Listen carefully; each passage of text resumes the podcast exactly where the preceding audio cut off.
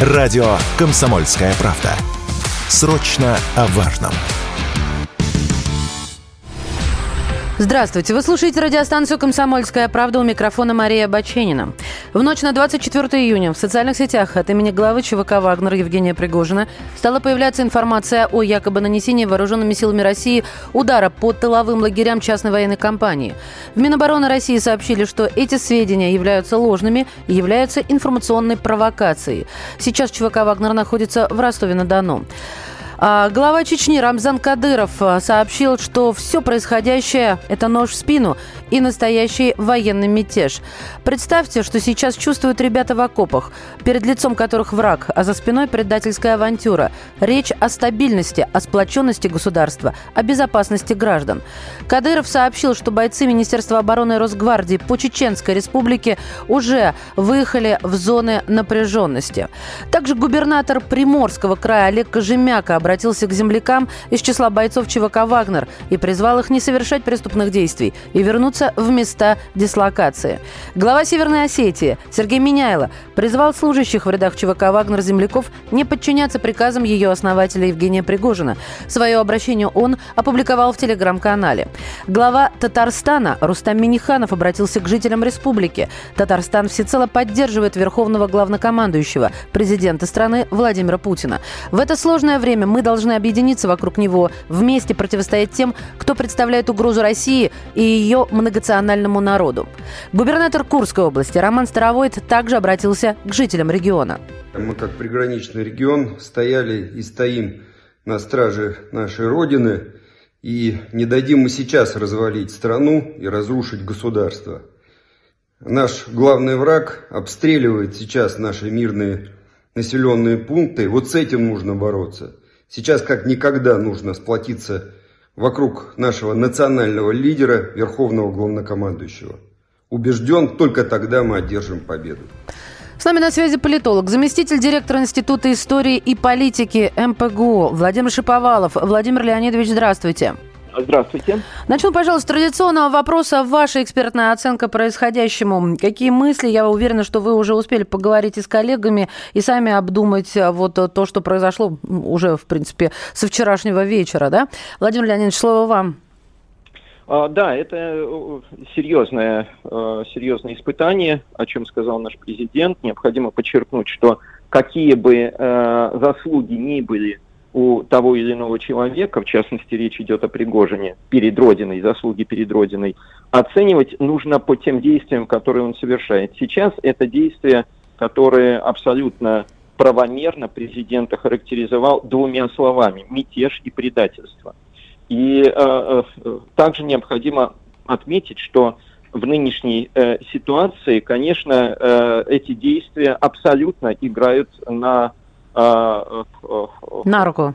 На руку, конечно, Западу и киевскому режиму, и а, только они являются а, выгодополучателями из этой, из этой ситуации, поскольку а, это ситуация, которая чревата серьезными, а, так сказать, проблемами, серьезными последствиями. Конечно, эти последствия будут, э, я думаю, что Э, этих последствий не будет.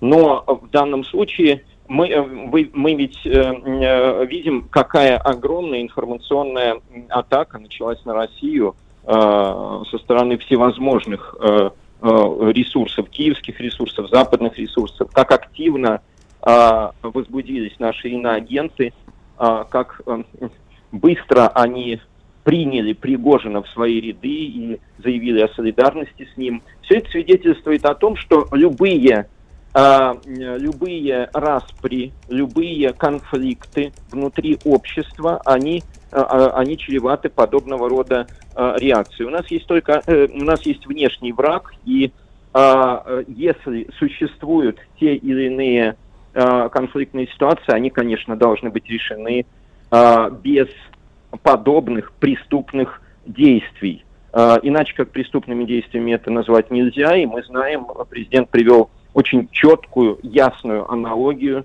а, аналогию с февралем 2017 года, когда страна находилась в состоянии войны с очень грозным врагом, и в этих условиях фактически был нанесен удар в спину который привел к крушению российской государственности в 17 году. Вот э, для того, чтобы э, даже близко подобных ситуаций не было, конечно, необходимо, чтобы э, общество сплотилось, и мы сейчас видим эту реакцию, реакцию консолидации, сплочения вокруг флага. Мы видим, да, Владимир Леонидович? Президента. Хотела да, уточнить. Да. Но мы видим заявления глав регионов, э, глав э, э, республик. То есть это мы видим, да. Но вот... Нет, не только. Да, не вот, только. вот расскажите заявление... поподробнее, вот ваши мы ощущения. Также видим, мы также видим заявления всех практически политических партий. Так. Мы видим заявления общественных организаций, общественной общественной палаты, Совета по правам человека. Мы видим реакцию военкоров, мы видим Э, реакцию тех, кто плечом к плечу с э, бойцами Вагнера э, находился на линии фронта, и это все в совокупности и есть реакция общества. Мы также видим реакцию простых граждан на улицах Ростова-на-Дону. Поэтому, более того, мы ее собственными того... ушами слышали в, в, в том, как нам корреспондент рассказывал, вот слово в слово передавал, ну, за исключением ненормативной лексики. Да. А, э, более того, э, собственно, совершив это предательское действие, Пригожин не просто поставил себя вне закона, он поставил себя вне рамок общества, поскольку никто в России его не поддержит. Его поддержат те, с кем он сражался только что на линии фронта. Вот эти люди радостно аплодируют и потирают ладошки. Mm.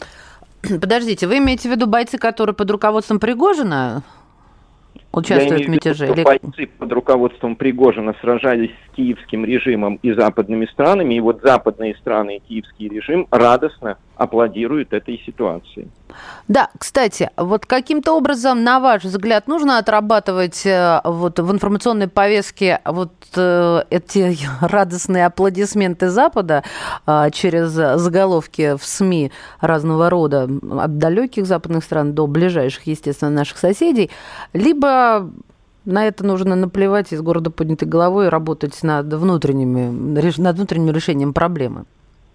Нет, я думаю, что внятная, адекватная, объективная оценка э, здесь необходима. И э, то, что э, наши враги э, это, эту ситуацию, то что, то, что наши враги в этой ситуации э, э, радуются, это, конечно, конечно, э, э это, это нужно. Нужно об этом говорить, и нужно э, эту, э, эту ситуацию четко гражданам объяснять. Я думаю, что это вполне, э, вполне то, что, то, что э, является естественным.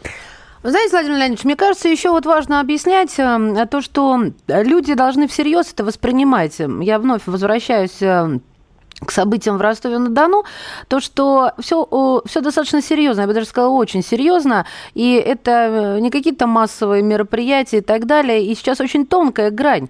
А вот э, сегодня ты, э, собственно, просто наблюдаешь, а завтра ты участник событий, потому что ты даже не заметишь, как тебя вовлекут в эти события. Поэтому мне кажется, очень важно доносить до людей, э, ну, то, собственно, чем руководители регионов и занимаются. Оставайтесь дома, не выезжайте и так далее и тому подобное. Вот Почему, на ваш взгляд, э, люди, я не знаю, в силу психики нашей, что ли, человеческой, вот как не сразу доходит до них? Вот, или примеров э, исторических недостаточно? Либо просто общество вот так э, до кого-то да, до кого-то нет. Я никого не хочу обидеть. Мне, мне кажется, сейчас вот это своего рода такая забота, знаете, такая отеческая, строгая, но справедливая. Ну, не ну, с моей стороны, всего, а со стороны, да, в прежде... первую очередь, главнокомандующего, который об этом и говорил, да, а то прозвучало так, как будто я об этом говорю. Да, прошу прощения, Владимир Владимирович. Да, прежде всего необходимо подчеркнуть, что, конечно, э, конечно, э, вы абсолютно правы, и э, в целях сохранения собственной безопасности граждане, конечно, должны находиться дома, не должны совершать тех или иных перемещений, особенно если речь идет о, так сказать, ситуации, например, в Ростове-на-Дону, где Э, э, ситуация непростая, как сказал президент. А что касается э, того, почему мы видим, как люди ходят по улицам, фотографируют, делают комментарии, делают какие-то снимки, то есть ведут себя, в общем-то, в достаточной степени бесшабашно, отчасти это в природе человека в целом, отчасти это особенность широкой русской души. У нас эм, достаточно низкий порог в этом, в этом смысле. И мы наблюдаем часто, как наши сограждане, например, в период стихийных бедствий а, на тех или иных курортах делают подобного рода снимки. Да, это, в общем-то, одна из э, характерных черт, я думаю, что э, в достаточной степени. Э, конечно, нужно разъяснение в отношении, э, в отношении э, граждан, и нужно понимание того, что, э, собственно, э, это непростая ситуация, в которой э, человек может пострадать, и поэтому э, в этой ситуации, конечно, лучше находиться дома и минимизировать, э, так сказать, перемещение, выход э, там, где есть подобного рода опасность. Владимир Леонидович, благодарю вас. Владимир Шиповалов, политолог, заместитель директора Института истории и политики Московского педагогического государственного университета, был в нашем эфире. Здравствуйте, это радиостанция «Комсомольская правда». Прямой эфир. Часть бойцов ЧВК «Вагнер» вернулись на позиции, к чему их призывали в Министерстве обороны России. Ранее Минобороны обратились к бойцам штурмовых отрядов ЧВК «Вагнер», отметив, что их обманом втянули в преступную авантюру Пригожина и участие в вооруженном э, мятеже. А, обращаемся к боям штурмовых отрядов ЧВК «Вагнер». Вас обманом втянули в преступную авантюру Пригожина и участие в вооруженном мятеже. Многие ваши товарищи из нескольких отрядов уже осознали свою ошибку. Обратившись э, за помощью и в обеспечении возможности безопасно вернуться в пункты постоянной дислокации. Такая помощь с нашей стороны всем обратившимся бойцам и командирам уже оказана. Просим проявлять благоразумие и скорее выйти на связь с представителями Министерства обороны России или правоохранительных органов. Мы гарантируем всем безопасность. Ранее в Министерстве обороны назвали информационной провокацией заявление Пригожина об ударе Министерства обороны по ЧВК «Вагнер». С нами на связи первый заместитель председателя комиссии по СМИ Общественной палаты Российской Федерации, журналист Александр Малькевич. Александр Александрович, здравствуйте. Да, здравствуйте. Приветствую вас из Херсонской области. Так, вы там. Скажите, пожалуйста, Александр Александрович, а, вот а, профессиональным взглядом, а, если посмотреть, ну и об этом заявляли в эфире Первого канала, и ведущая Екатерина Андреевна объясняла, а, как, почему это все якобы, почему это все фейки. Что вы для себя отметили, когда смотрели вот это видео?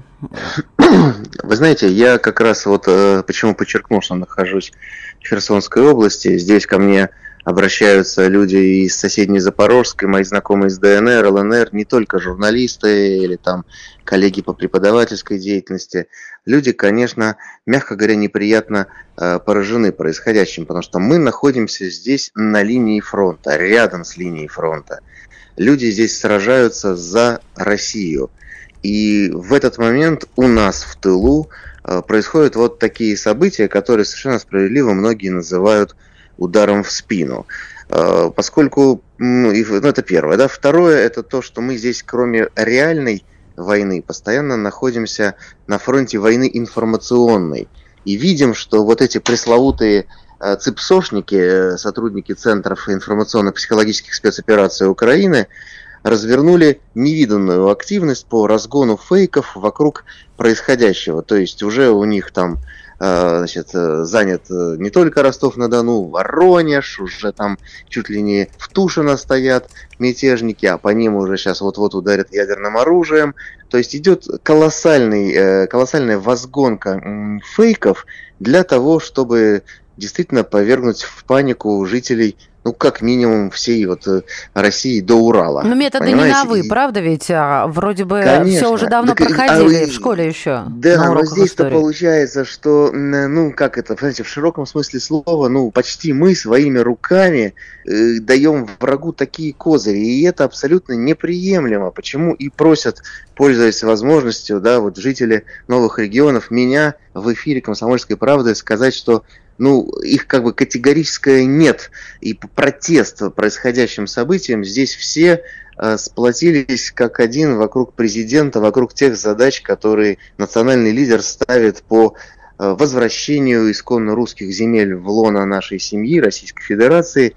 И, ну, э, знаете, может быть, странно прозвучит, как более неподходящего момента. Их вообще не бывает подходящих моментов для мятежа. Но вот более неподходящего момента, когда э, значит, ВСУ пытаются прорвать нашу оборону, когда в соседнем со мной из Запорожья героически наши парни держат линию фронта, и, и хорошо, знаете, что не так э, хорошо со связью, потому что, ну вот представьте себе, боец находится сейчас там, да, в окопе, э, у него передышка короткая между нападениями врага, ему говорят, да, слушай, там уже в Ростове-на-Дону, значит, уже город в руках, так сказать, там других людей. Ну, мы знаем, вот да, как вот распространяется как. это все. Э, я, я, честно говоря, очень хорошо даже помню, как с детства это распространялось, когда газеты выходили только на следующее утро, да, и мы с вами прекрасно помним, как работало телевидение, и даже тогда, вот из уст в уста, и это всегда обрастало чем-то, что не соответствовало немного, а потом все больше и больше не соответствовало действительности. Да, извините, пожалуйста, за некое отвлечение, да, вас от вот этой темы. То есть э, это самое опасное, когда в окопах начинается вот этот вот разброд и шатания благодаря э, обсуждению подобного толка?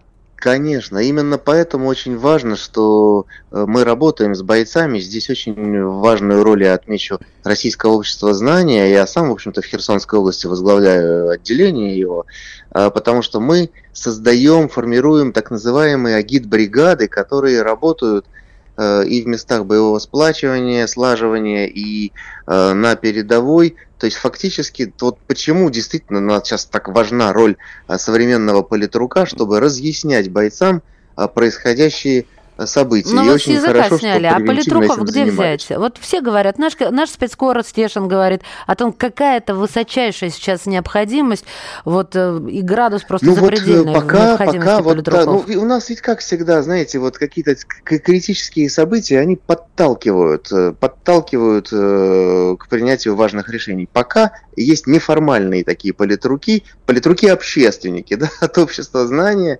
которые это рассказывают, ну и и, мы такую работу ведем. Мы же организовали кафедру журналистики в Херсонском госуниверситете. Мы учим наших молодых коллег э, продвигать э, реальную, правдивую информацию в борьбе с э, фейками и фейкометами.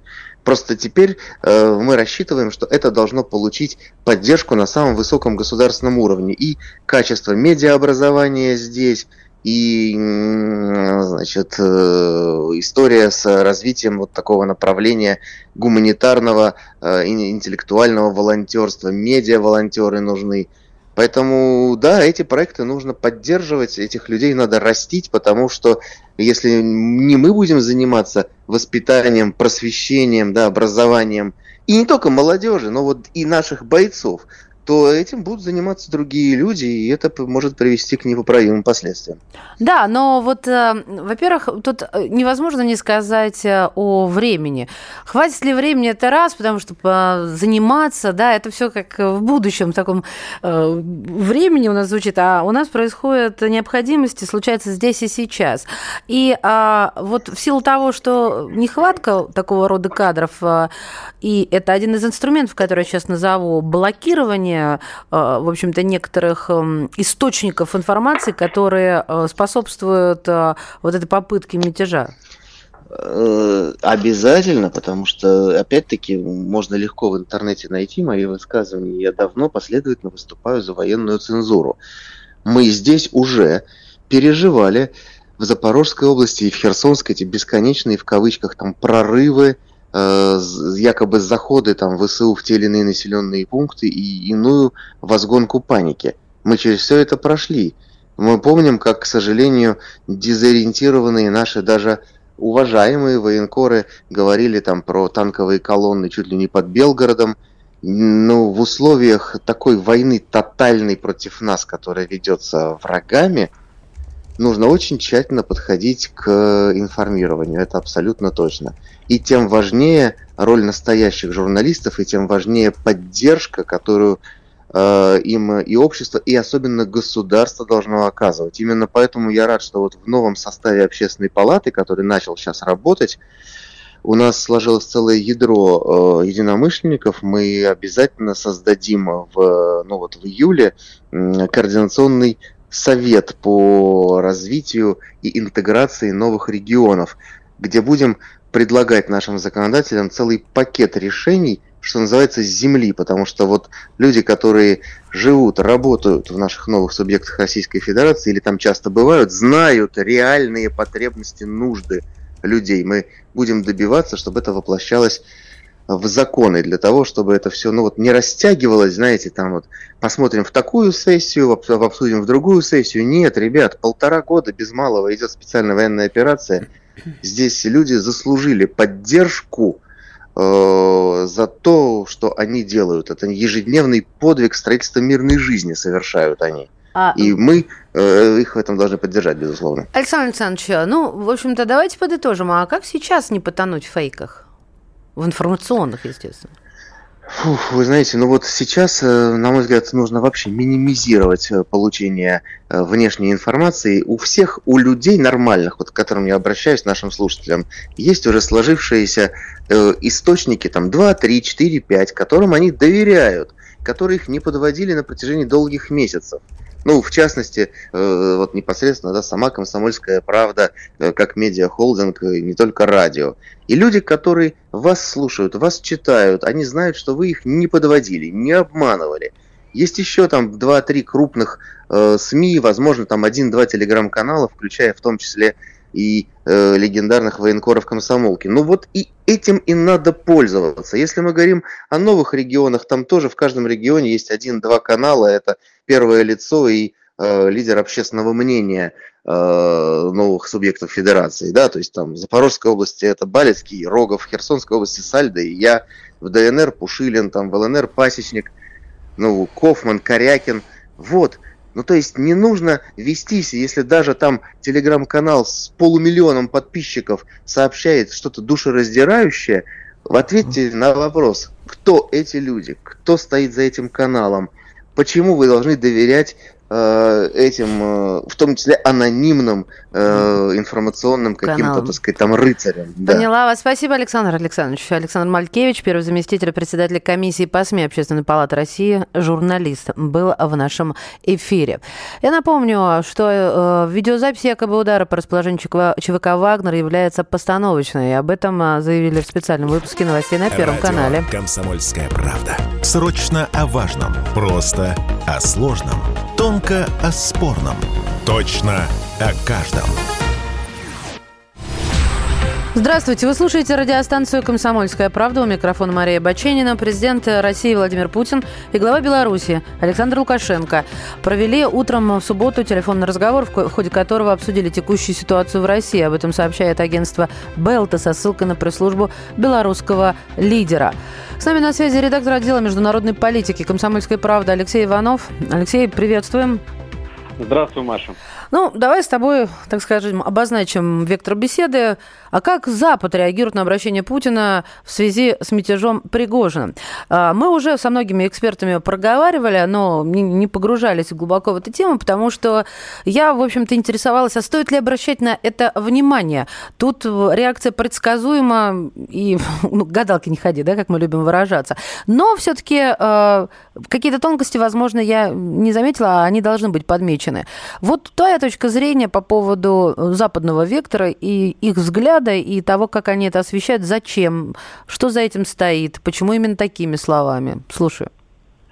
А если говорить об официальных заявлениях, то они пока достаточно скупы, э, скупы в том числе на слова, в основном э, говорят и в Америке, и в Европе о том, что они пристально следят за ситуацией, мониторят развитие событий, каких-то существенных Э, слов в поддержку той или иной стороны не звучит. Пока что складывается такое ощущение, что стало сюрпризом э, в том числе для европейских политиков и для американских политиков, э, кто достаточно ну, более подробно это действие проводил. Это был президент Польши Анджей Дуда, который уже созывал совещание для обсуждения событий в России. А, как сообщается, он провел консультации с э, премьер-министром, с Министерством обороны и союзниками. Э, то есть э, ситуация обсуждалась, но, естественно, никаких подробностей о том, какие решения были приняты, нет. Британия там еще э, обозначила, что в ближайшие, значит, что они сказали? А, вот, э, мол, серьезный вызов, в ближайшие часы позиции российских сил безопасности будут иметь решающее э, значение. То есть все сидят э, и э, выжидают, да? Никто не заявляет, да, да. так сказать, об ответственности. Ответственности себя никто не берет, как мы это говорим э, после террористических актов. Да, никто, естественно, из э, европейских правительств не заявил о том, что поддерживает, например, э, сторону Пригожина. Повторюсь, э, заявление сейчас э, сходится к тому, что они наблюдают, анализируют ситуацию. Вот также э, Еврокомиссии заявили о том, что э, событие является внутренним делом России. Ну, как это можно принимать, может быть, как такой некий тонкий троллинг, да, с их стороны, о том, что к этому частно это вот, и э, сами пусть разбираются. Но такая тоже достаточно дипломатичная формулировка. Слушай, а вообще, в принципе, э, они просто, на твой взгляд, э, не знают, э, что сказать? Ну, я немножечко упрощенно, конечно, выражаюсь, надо понять меня правильно, оправдываю свои формулировки. Тем не менее, не знают, что сказать, для них это что? Вот что? Или о, это, ну, потирают руки, понимаешь, вот, ну, как ты даже пытаешься эмоционально себе представить, с другой стороны, ну, как ты это сделаешь? Но, тем не менее, вот в сфере а, взаимоотношений с той или иной державой, если рассуждать.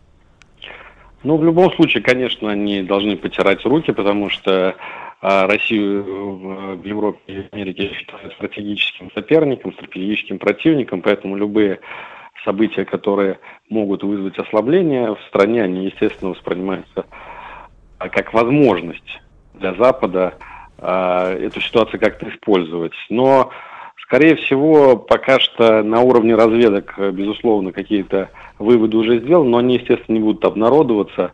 Поэтому для широких масс населения просто сообщается о том, что ситуацию держат на контроле. Мы, мы, мы в курсе, мы держим на контроле.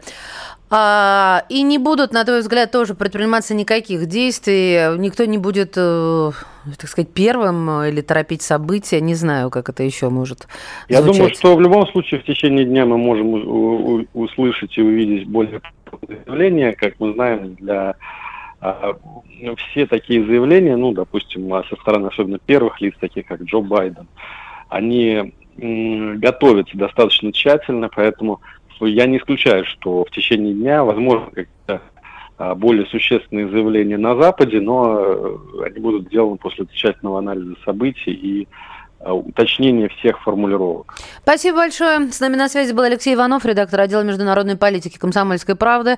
В МИДе России прокомментировали попытку мятежа со стороны ЧВК «Вагнера». Вот что написала официальный представитель МИД Мария Захарова в своем телеграм-канале. У нас один главнокомандующий, не два, не три, один.